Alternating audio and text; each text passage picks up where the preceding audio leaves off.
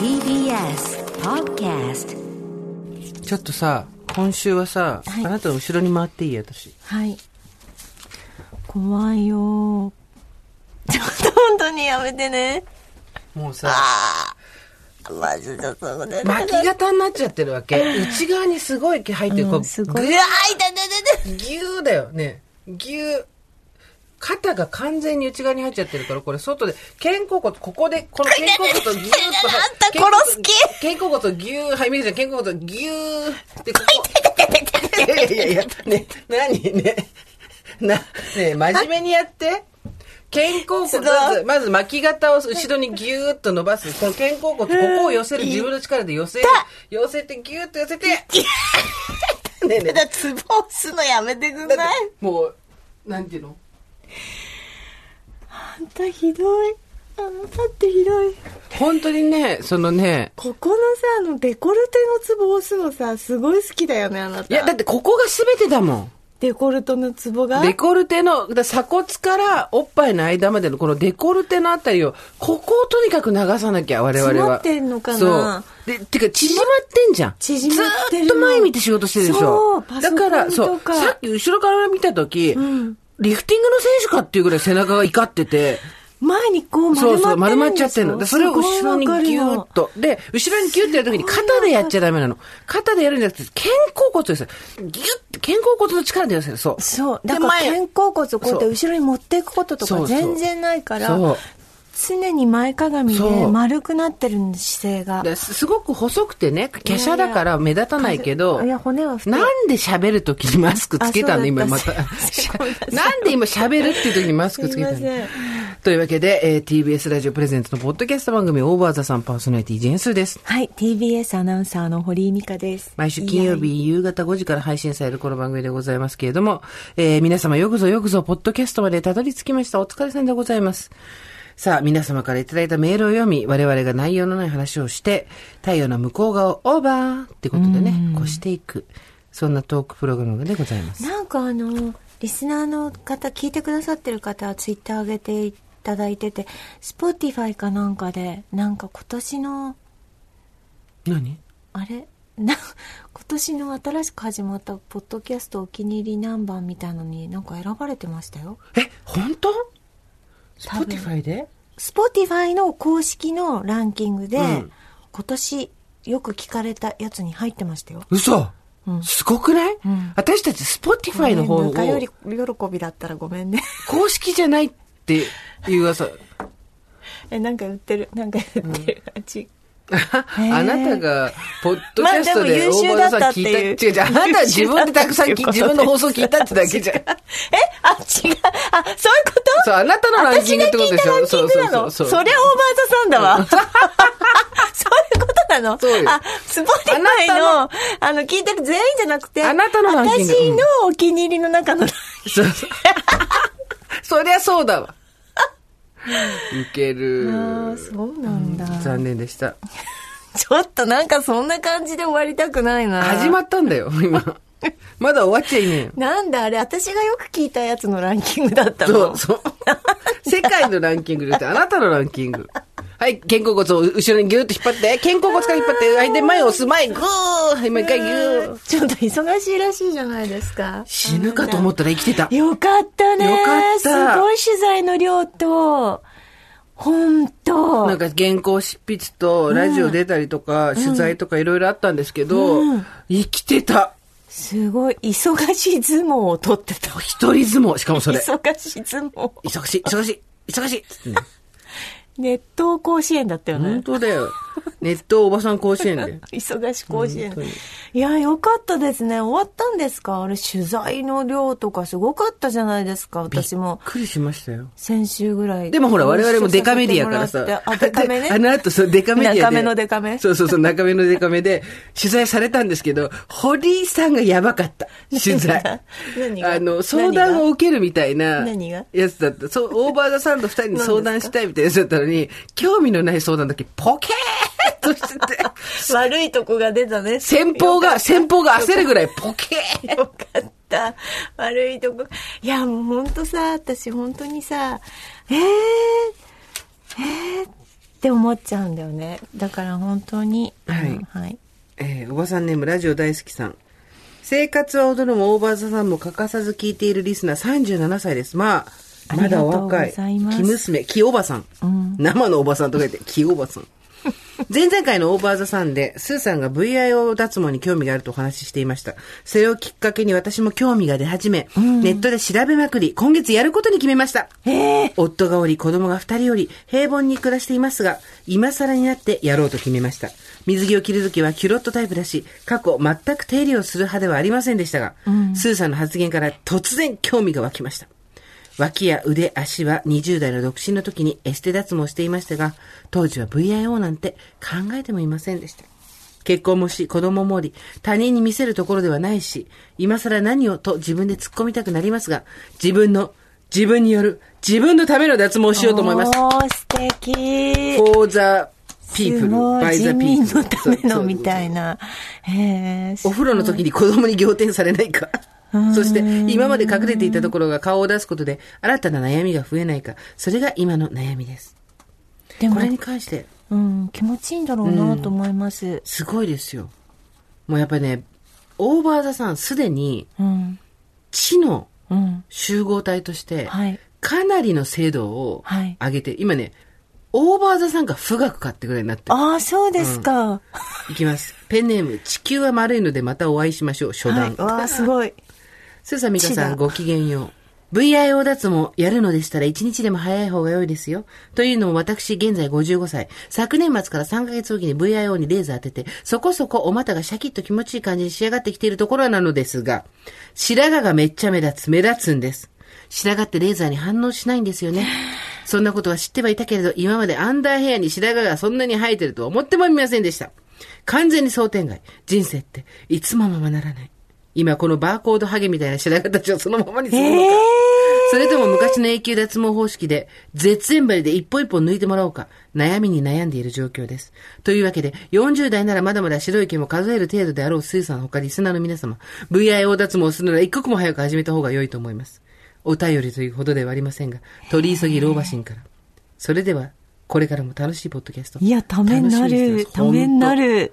やっぱね、じゃあ思うわけ、私。何があって、女であることの旨味のうちの一つに、我々ってさ、働く、働かない、結婚する、結婚しない、子供を産む、産まないで、最低でも 2×2×2 で8パターン生き方があるわけですよ。はいで、これのせいで30代頭ぐらいに仲悪くなったりするわけじゃん。話が合わないとかさ。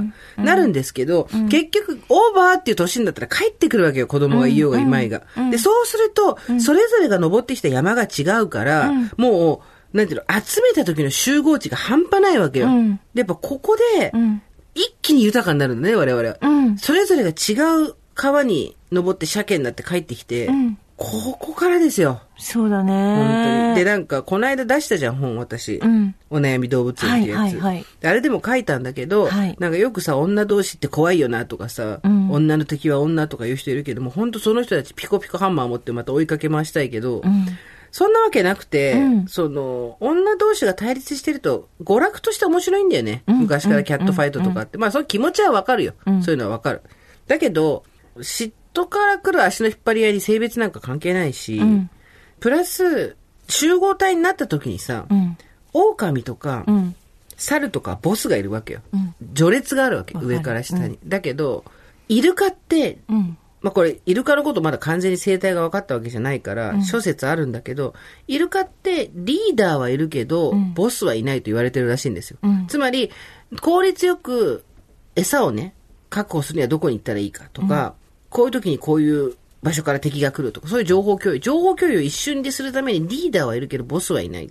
最高じゃないやっぱこの方法で行きたいよね。うんで、なんか、イルカってすごいさ、調べたら、これも諸説あるんだけど、所属する集団っていうのが群れがあるじゃん、イルカって。で、群れの大きさって全然違うんだって。3匹の群れもいれば30匹の群れも。で、女の人が大体子供がいるときはこういう群れに、いないときはこういう群れにみたいな感じで、うん。そういうところにう、ん。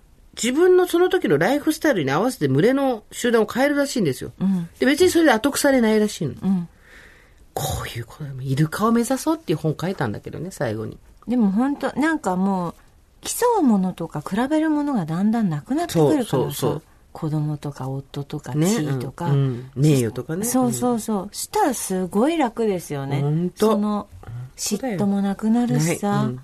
本当に好きな人とバカな話してうん。友達とかとさ、そういう時代がもうもう見えてますもんね。私たち最ね高。ね。本当に。え、VIO に関して、また別の角度からの話いも来ていますちょっ。と VIO ちょっとみんなでやるやかろううんおばさんネーム芋。おばさんネーム芋。もうちょっと色気つけて。芋って。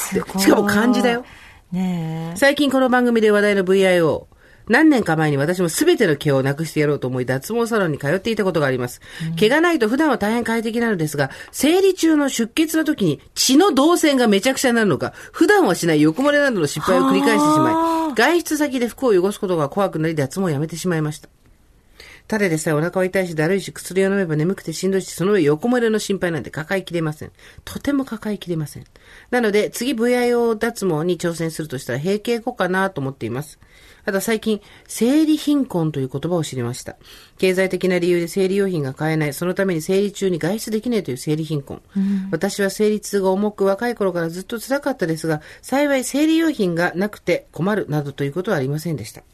自分の後から来る若い女の子、過去若いだけでもないと思いますが、が、もう誰一人生理用品がなくて困るなどということがない社会にしたい。そのために何をすればいいのかを考えているところです。言い尽くされていると思いますが、生理用品が軽減税率の対象じゃないことも疑問に思っています。ちょうどまさに今生理中ということもあり、生理と女の人生についてあれこれ考えています。スーサミカさんに女を背負わせるつもりはないですが、かっこよくて面白い背中を見せていってくださると大変ありがたく感じています。いつもお世話になりありがとうございます。もう最後が友達なので、いつもお世話になりありがとうございます。いいえこちらこそこちらこそです、もう本当に。ねうんえ。なるほど、そうか。動線が、毛によって作られていた動線が変わるってことがあるんだ。そうそれも一個ちゃんと考えないとねねえだって毛って大事だもんねでもさ、毛に、だって鼻毛ってさ意味があるじゃないまあまあ言いますよね、そうやってね。うん。やっぱり意味があるんじゃないの？悪いものが入ってこないように？んもう入ってこないよ。いやいやいろんなだって虫とかさわかんない。虫、ゴミとかさ。虫とかゴミとかパンツ履いたら入ってこないでしょ。すごいね。なんか8種類ぐらいの選択肢ある、男女。違う全然違う。おいおい。なんて働く、働かない、結婚する、結婚しない、子供持つ子供の男、女とは言ってないよ。ひどいな。働く働かない、子供。持つ、持たない。持つ持たないえその先に VIO するー、しないっていうのが。そうそうがあるんだよ。そうだよ。VIO はしたいけどね、本当に。毛。そうか、まあそうだよなあるものにはちゃんと何か意味があってあるからな、まあまあまあ、おっしゃる通りだと思うんですけど、うんただまあその、動線問題っていうのはやさすがにやってみないとね、はいわかんないことではあるけれども、ねうん、やっぱ、いるのこれいるんですか？っていう。ああこれいるんですか？問題そうそうそう。これあれ私が山崎怜奈さんのはいはいはい。東京 FM の番組に出た時のメールテーマが、ん。これいるんですか、だったんですけど、ええうんうん。とてもじゃないけど言えませんでした。そうね。様々な場所の毛っていう話は言えません。そうね。23歳だもの。そうね。本当に。そうなんですよ。晴娘と仲良くてね。ねその話してくれて。そう大学時代も2人でなんか旅行行ったり一番、そう23人仲いい子いる。すごいよね。だってさ、大学時代の同級生が乃木坂に入ってるってすごくない？そうそうそう。てか、もともとのあれか、芸能活動やってたんだよね。やってたの、うん。だから私はむしろ彼女のお母さんとはいはい仲良くて仲が良かったそう、うん。ご飯食べたりとかして、いやでもなんかおしゃべりうまかったよ。大変大変でしたよ。やっぱりその選択肢も、うん。その本人のね口からねねうん。言ってないと思うから言えないけど、うん。やっぱりいろんな選択肢があるわけじゃないですか。若いなりに。そう。ちの娘もそうだし、うん。彼女もそうだし、うん。どういう仕事に就こうかなとかね、その中をね一生懸命もがいてねやってましたよ。時々なんか2人の会話とかをこう一緒に車でさなんかを乗せてってさ、か聞いたりとか家に来て聞いたりとかするとさ、なんかこの年代はこの年代ですごく悩んでるなってそうだよ。でもね私ね本当にね今の若い子たち本当優しいじゃないですか。優しい。まず優しい。まず優しい、うん。それからなんかねそんなはしゃがないの。なんていうのあの、割と冷静、うん。冷静にちゃんとものを見て考えてやってる。うん。そうだよね。だって、あんまり調子のいい季節じゃないじゃない？そういうこと。だから私たちみたたいになんかノリでとか、うんあやっちゃうみたいな、うんまあそういう子もいるんだろうけども、ね、しっかりしてる、ね今の子たち。本当にしっかりしてる。頑張ってで、そういう子たちが生理用品がないから外出られないなんて社会にしちゃいけないよ。そう。そりゃそうだ。うん。本当に。だから、あなたがガンガン本を書いていかないとダメ。頑張る。ね。酒井純子さんがさ、うん。本出されたんですよ、この間。うん。あの、文筆家の大先輩ですよ。うん。負け犬というあの言葉を作られたうん。酒井純子さんがさ、ずーっとコンスタントに本出してるわけ、うんまあコンスタントに本を出すってことがやっぱり素晴らしいわけですよ。うんうんで、言ったの。なんか一回対談した時に相談して、やっぱ書くもののなんか、手癖で書いちゃうようなことが増えてきたと、うんで。昔はそんなことできなかったけど、もう今は中身がそんなになくても手でパパパパッと書いちゃうこともあって、これでいいのかって悩むことがあるって言ったら、いや、締め切りがあってそれまでに出して、納品してお金をもらうっていう仕事をしてて、芸術家じゃないんだから、ある程度のクオリティ、70点をずっと取り続けるってことが大事なんですよ、と言われて、それ100点を取ってその後しばらく何も取れなくて、うんみたいなことじゃない仕事なんだから、それでいいんですよ、って言われて、その、わらじを作ってる職人が、今日のわらじは長かったとか、うん明日のわらじは小さかったって言ったら商品にならないでしょ。うん。だもっと、なんだろう、その自分のやってる仕事に対してのまた多少幻想が私もあったんだろうね、その当時は。うん。芸術じゃないけどさ、真実をどれぐらい書くかみたいな。そうじゃないんじゃないの淡々ともっと書いて出す、書いて出すっていうのをやった方がいいんじゃないのっていうことを言われて、本当そうだなと思ったんですけど、その、その酒井さんがですね、出した新刊のタイトルが、ガラスの50代。えー、で、なんかで、今出てんだけど、もう、あの、もうちょっと先行く松明じゃん。はい。道を照らしてくれる。今ね50代先の先輩って。うん。もう本当に頼りにしてるんだけど、一章目、第一章とか第二章とかいろいろあるんですけど、あ、であの、いろいろ書いてあるんですけど、もう笑っちゃったのが、50代独身問題とか、3度目の成人式とか、若見せバブル崩壊とか、もうなんか言わんとしてることがもうわかるっていうさ、母を嫌いになりたくないのにとかさ、朽ちていく肉体、追いつかぬ気分だって。もう、足突っ込んでるからね、ねね。そうわかるわかる全部わかりますやっね。ぱこうちょっと先の先輩がこうやって、照らしてくれればさっきのメールにあったさ、スーさん頑張ってくださいって言ってありがとうございましたけど、あの、私は何も真っ暗なところを歩いてるわけじゃなくて、うんその先その先ってみんな先輩がいるそうでからさ、すね。そうそうちょっと先見ると割と、ね。楽しそうな、んかだから結局楽しそうなおばさんがいるっていうことが私たちを励ましてくれるわけだから、それしかできないよね。確かに難しいこと無理じゃない？うん。普通だ。あ、普通だね。あなた、人のメールになんかいろいろメモ書いてる。VIO とか書いてるよ。チョコスケさんありがとうございます。ありがとうございます毎週お二人のトークを楽しみに聞いております。ますラジオを聞きながら声を上げて笑うなんて中学生以来ですが、うん笑えることの喜びを改めて感じております。いつもありがとうございます。こちらこそです。さて私、12月に41歳の誕生日迎えます。親しい友人たちは子育てに忙しいですし、恋人とは同棲を解消する方向で話を進めていて、なんとも微妙なタイミング、一人の誕生日になりそうです。いっそ一人旅でもしたいところですが、このご時世それも難しい。誕生日なんてもうめでたい年でもないですし、単なる365分の1日ですが、イナタイムでは間もなく人生が14時に差し掛かるところでございます。明るいうちに楽しめることは大事に楽しんでおきたいなという気もしております。お二人にとって誕生日って特別な日ですか？どんな風に過ごされますか？また、記憶に残る誕生日の思い出などありましたら、ぜひお聞きしたいです。チョコスケさんです。はい、ありがとうございます。誕生日は特別な日ですか？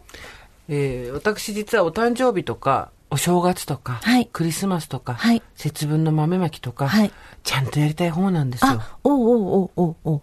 クリスマスは、例えばケーキを一緒に食べるだけでもいいし、別に高いレストランとか行かなくて、ん。豆まきの日はちょっと早く帰ってきて、お庭外福会長をやるとか、まあ、お月見の団子作りまではやらないですけど、まあ、そういう行事は結構ちゃんとやりたい派なんですが、ここが合わないとうまくいかないよね。そうですね。これはすごい思った。あそうですね。うん。本当に、本当に大事にしてる人たちっていますからね。うんで、本当にどうでもいい人たちもいるじゃん。私は本当にどうでもいい人なんですよ。まさかの全然、全然記念日とか、誕生日とかも、え、めんどくさくない？っていう人なんです。正月は？あ、まあ、あの、ほら、やっぱり子供が、うん。あの、ちっちゃかった頃は、まうん。あ、あと親戚も多いので、うん。正月っていうのは、こう自分の意識とは、あの、関係ないところで、こう、時間が動きますよね。あの、初詣行く、うん。親戚ご挨拶行くとかいうことは、しなければいけないことはあるし、子供ちっちゃい時は豆まきしたり、クリスマスやったり、イベントはちゃんと抑えてきましたけど、こと結婚記念日とか自分の誕生日に関しては、もう本当にどうでもいい。なぜなら私、あの、小さい頃からその誕生日を祝うっていう習慣がなかった。ああ、そういうのあるのかもね。はいうん。子供がたくさんだったし、母忙しかったし、なんなら私の誕生日に母がもうすごい、あの、保育園の園長やってたので、まあ子供遅くまで預かって8時とか9時に毎回帰ってくるわけですよ。で、私の誕生日にケーキをボンと置いて、こうやってこうマッチで火つけて、はい消しちゃって消しちゃってって言われた時には、なんか、あ、あのつけた途端消しちゃってって言われて、はいっつって、ふんって消して、なんか形式だけみたいな。でもまあ母はそれ一生懸命まあケーキ買ってきて、田舎のね、うんうんケーキ屋さんなんてないのに用意してくれたし、すごい感謝してるけど、まあ別にその、誕生日をちゃんと祝うっていうことも、してこなかったし、うん。だからちょっとやっぱり若干こう大学とか社会人になってすごく大切にしてるお友達とかいるじゃないですか、うん。誕生日を。うん。とさメールでこう誕生日おめでとうとかって私に来るじゃん、うん。とこう返すの忘れたりとか普通にすると割とこう本当に落ち込まれたりとかなんかそういうのあるよね。なあるね。ありますよね。ある。でも、年中行事もやらなくていいんだったらやらない派？じゃあ、うん。うーんお正月。なんかもう癖になってやっちゃう、うん。やらないと気持ち悪いっていうのはあるじゃないですか、うん。うん門松とか、で、それなのよ、私。うん。やらなくて気持ち悪いが、ん。誕生日とかもそうなのよ。ああそうなんだ。そう、やりたいとか大切っていうよりも、うん。年中行事の一環っていうか、うん。お誕生日の時は何か、なんだろう、節目好き？ああそうなのね、うん。しっかり抑えて。そう。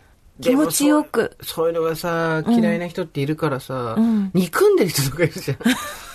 だってそれでほら記念日がどうとか言ってお別れしたりとかする人もいるそうそうそうそう覚えてない。ちゃんとやってくれないとか。そう、だから結局生活に対してのその捉え方ってさ、すごい人それぞれだからさ、うん。正解はないじゃん。うん。でもやっぱ、合う合わないで言うとそこがうん。柔軟性がないとうん難しいなっていうのを最近思って。そうだね。そうだからうちの夫とかも最初はこう気を使ってこういろいろ用意してくれて私も用意したりとかしてたけど、もうだんだんまあそれも話したと思うけどだからさ、私にプライベートで話した話を話したと思うけどって言わなくていいんだって。ラジオだからやってんの。ラジオでも言ったはずなんだけどまあまあなんかそうだねなんか最初はサプライズでやっぱりびっくりなものを送り合うわけじゃないですかああ、そういうのやってたんだ、一応。やってましたよ。けどやっぱり私がちょっとサプライズすぎちゃってさ、相手がさ、絶対使わないんだよね。だってな、本当にな、あんたからもらった上りとかな、本当に。どうしてる？っかりもんね。な。私ほんとさ、久米さんにもさ、久米さんの奥さん、玲子様っているじゃないですか。もう本とか出されてるから実名出してもいいと思うんですけど、あの、ヒロシ玲子って勝手に印刷したボールペンさ、みんなに配ってめっちゃ怒られたんだよ、ひどい久米さんに。ひどい。著作権的にひどい。それは怒るわ。自分たちが作ったわけじゃないのよ。まあ、まあちょっとこう、あの、面白のレベルがおかしい。私の受け取り方だと、ちょっと親しみを込めて怒ってくださったんだけど、うんお前、勝手なことをって言ってたんだけうど、ちょっと嬉しそうだったなっていう。解釈解釈。まあ、まあ、いろんなね、誕生日プレゼントしましたけど、まあ、サプライズはあんまりこう、若干来なくて、それからまあ、指定のもの、私はこれが欲しい、はいはいうん。あなたはこれが欲しい。っていうので、事前に行って、送り合って、うん。その後、あれ？それ、結局自分で買えばいいんじゃない？っつって、自分たちのところに10万円とか5万円ずつ振り込むみたいな 形式に変ドわり、ライだな、ドライだな。あれ？なんでこれ、両方に5万ずつ振り込んでんの？っていう話になって、なんか、今欲しいもの何って言われて、え、車検を振り込んで欲しいっつって車検振り込ませて、なんかもう今やなくなりましたあ制度的にだからとってもすっきりしてますでもなんか、今欲しいもの何っていうさ、その気遣いじゃん。なるほどね誕生日ってそういうことじゃん。別にその、サプライズをして相手を驚かしてやろうってのはエゴじゃん。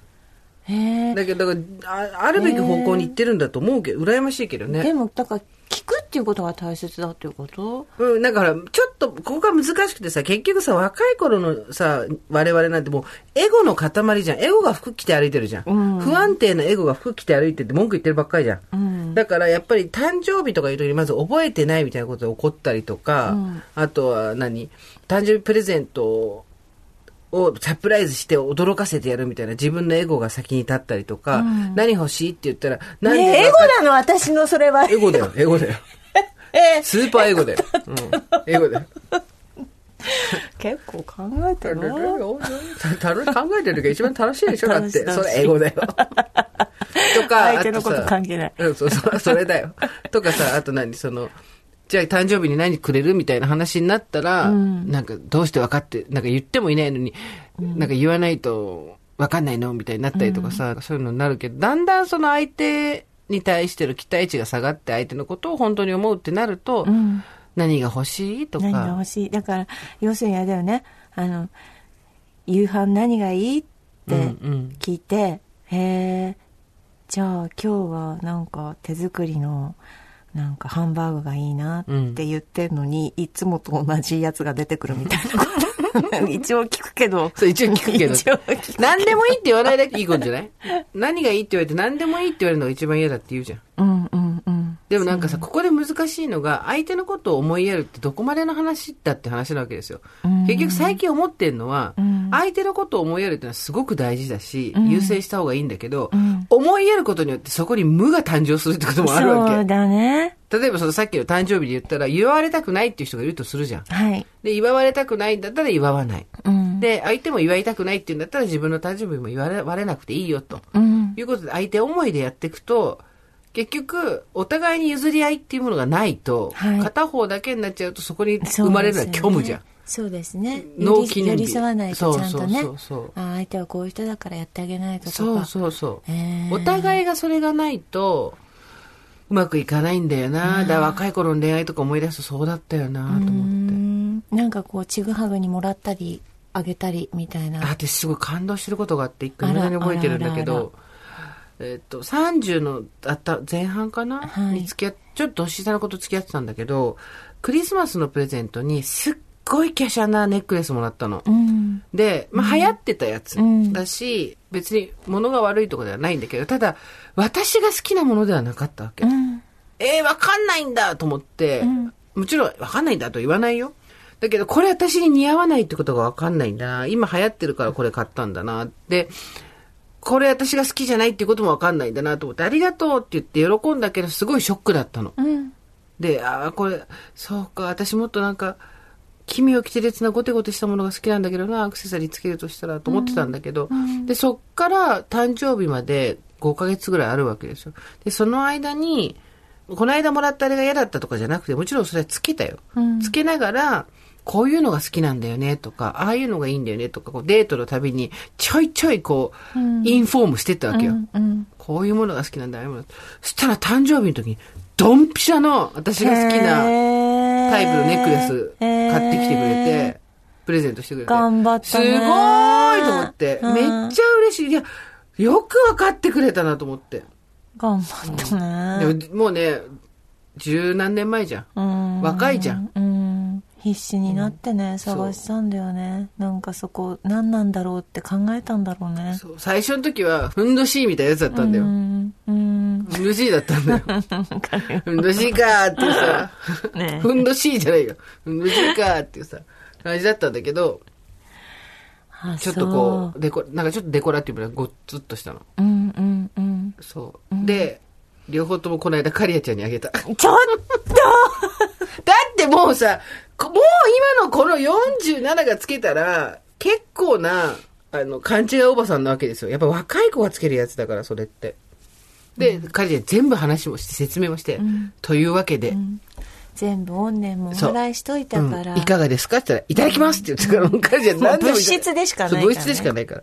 そう。ということでもらっていただいたんですけど。うん。ありますか？もらったプレゼント。こう、賢者の贈り物的な。オーヘンリー的な話で言うと、やっぱり高1ぐらいの、まあ、初めて付き合った方にはいはいはいはいいいですね。た初めてのその男性からもらったプレゼントっていうのが、こういう鏡の下にこうなんかちょっと引き出しがはいはい、ドレッサー、小さいドレッサみたいな。いやつだったんですよね、でそれを物置から見つけて あったの？はい、ありました。うんで、こう、イナタイムじゃないんですけど、48の自分をその鏡に映すっていうね。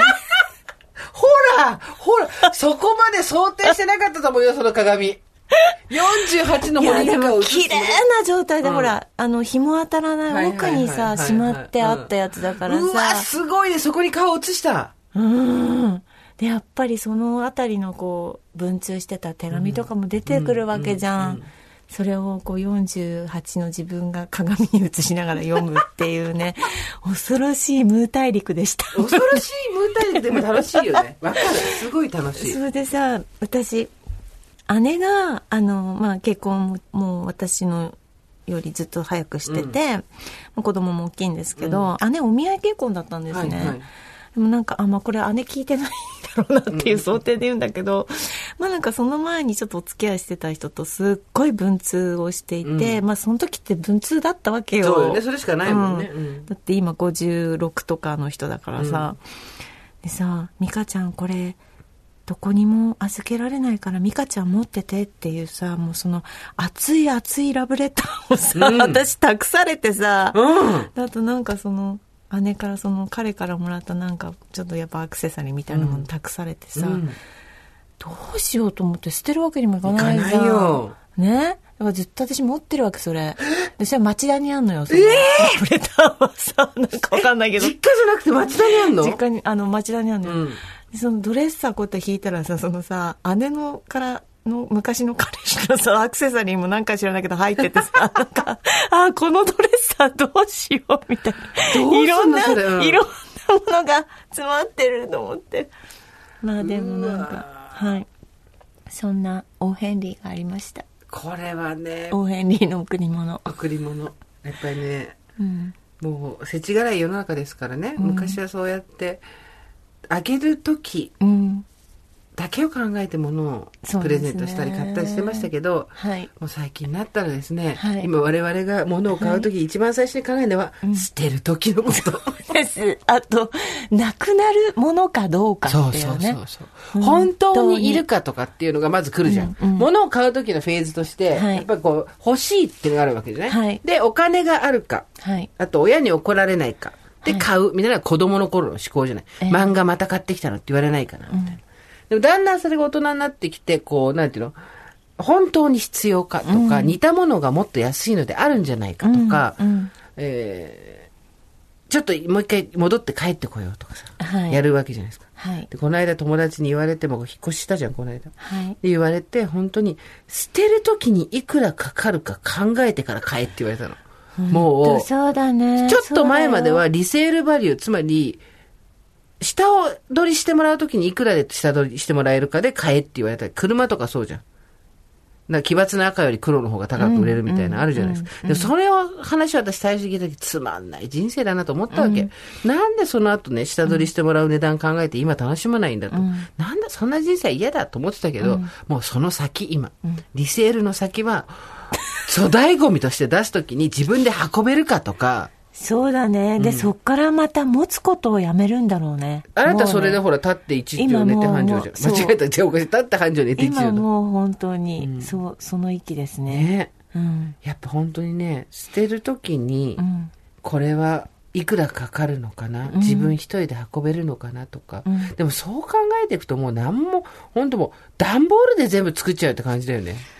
そうだね、ねなんかあと借りるかね？でも借りるのもなまだ慣れてないんだよなね。私洋服とか、家とか、車とか借りるのってまだこう気持ちがいかないんだよなそこにな。行かないですよね。家はでも昔は賃貸だったでしょ？それは学生の時あ学生の時はもちろんうそうですけどね。まあでも家買ったのが早いんだよね、そう結婚が早いからね。そうですね。そうだよね。うん、うん。なんかね小さい時は自分であなたもねあんないいところに、はい。住んでましたけど、うん小石川に。いやそうそれで今ね東京で手に入れたわけじゃないですか、、一発上京物語でしょ。裸一貫上京マンション。最高だよ。帰ってくると、ドーン立身出世の窓そうそうオープンマンションそでしょうそうそう。立身出世マンション。やったるでマンション。いやーだからそう小さい頃はそんなこと考えなかったなと思って。まさか自分で何かをこう大きいものを手に入れるとかさ、思ってなかったからさ。小さい頃何して遊んでました？私は、ラジオから歌番組を録音して聞いたり、テレビから歌番組を録音して聞いて、お母さんしみたいな、姫、録音してるから静かにしてみたいな、そういう子でしたね。出常常にラジカセと共にいました。出るね。すごいね。何でした？私は 葬式ごっことかをよくしてます。何？あのなんか 死んだ虫とかを友達で集めて線香持ってきて、うん。みんなでこう祈るっていうのそれさ最よく山火事なんなかったなと思って、すごい山の中でやってたから、うんうん。てか最終的にそれあなたがさ、なりたいさ、セレモニストと一緒じゃん。だから小さい頃が予言されてんのかな？そう、あなただって最終的には、出棺の時間ですってやりたいでしょ？そうそう。個人を忍び。なんかさ漫画でちょっと感銘私あの赤毛なんとか好きだったんですよ、はいはいはいはい。で友達で好きな子もいて、うん。まあそういうあの可愛らしい思い出なんですけどあのほら秋田だったから森とか林はふんだんにあって、うん。よく森の中に行って二人で誓いをやってた。何の？え友達の月のも 月のもとにあらんみたいな二人で暗記して新林さんと二人でこうやってやってたし、うん。あとガラスの仮面とか見た時は、なんか泥団子食べるのがあ、泥団子をね、美味しそうにむしゃむしゃと演技でできるのかと。そう。それを泥団子を食べてた泥団子食べてないでしょ。いやだからみんなでみんなっていうか二人ぐらいだけど、そう。食べる二人で食べる、うん。いや食べ食べた。え？食べだからちょっとえ、泥を食べたすのごいすごい本当にはスレスレのことをしてた。それで、月影先生がいないのに？シンナーやってるより。やばいよね。泥食べた、泥団子食べたろうだったの？あんた。泥団子食べたろうだったの？うわ、マジか友達もいたけど、うん。友達もいたけどね。え、ちょっと待って。いや、さ、演技をすることになったら、泥団子すら泥団子に思えずっていう、確かそれは、日陰先生のそう。だってほら北島麻也のでもう一人いたじゃん。姫川あゆみ。そうそう、だっけ？の、それ演技だったじゃん。そうそうそうそうでででも、月影先生がいない。台本がない。板の上に持ってない。それ、ただの泥団子食べたろうじゃん。で意外にほら秋田の土だから有機だからさ。意外に別にいけんだよ。で、食べられんの？泥泥団子って。なんかちょっと一口食べてなんか流行ったんだよね。泥団子食べたの？怖いな秋田。秋田怖いな。あと何してました？子供の頃は、色水作ってましたね。ね。え何？面白い。なんで？面白いね。やっぱり。色水作んあなないた面白いよね。なんでなんで？あのさ、すごい好きな話あって。何、クリスマスのさ、なんかうん印刷機もらってずっと印ずっと刷してたでしょ。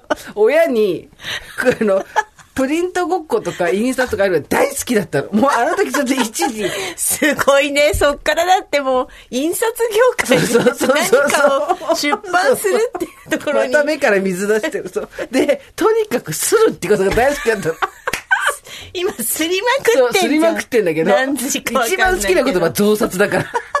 すりまくって、あまりに好きで、プリントごっこ年賀状に買ってもらって、でもあれはさ、ガシャンガシャンやれないわけよ。玉が高いから。いや、そんなたくさんできないから。で、それ以外に、印刷屋さんっていうのがあって、いわゆるゴムのぐにょぐにょのなんかこう印刷する型があって、それの上にカーボン紙とし紙を引いて、ぐるぐるハンドルを回すと、その3つが全部ギューって一緒になってさ、出てくるわけ。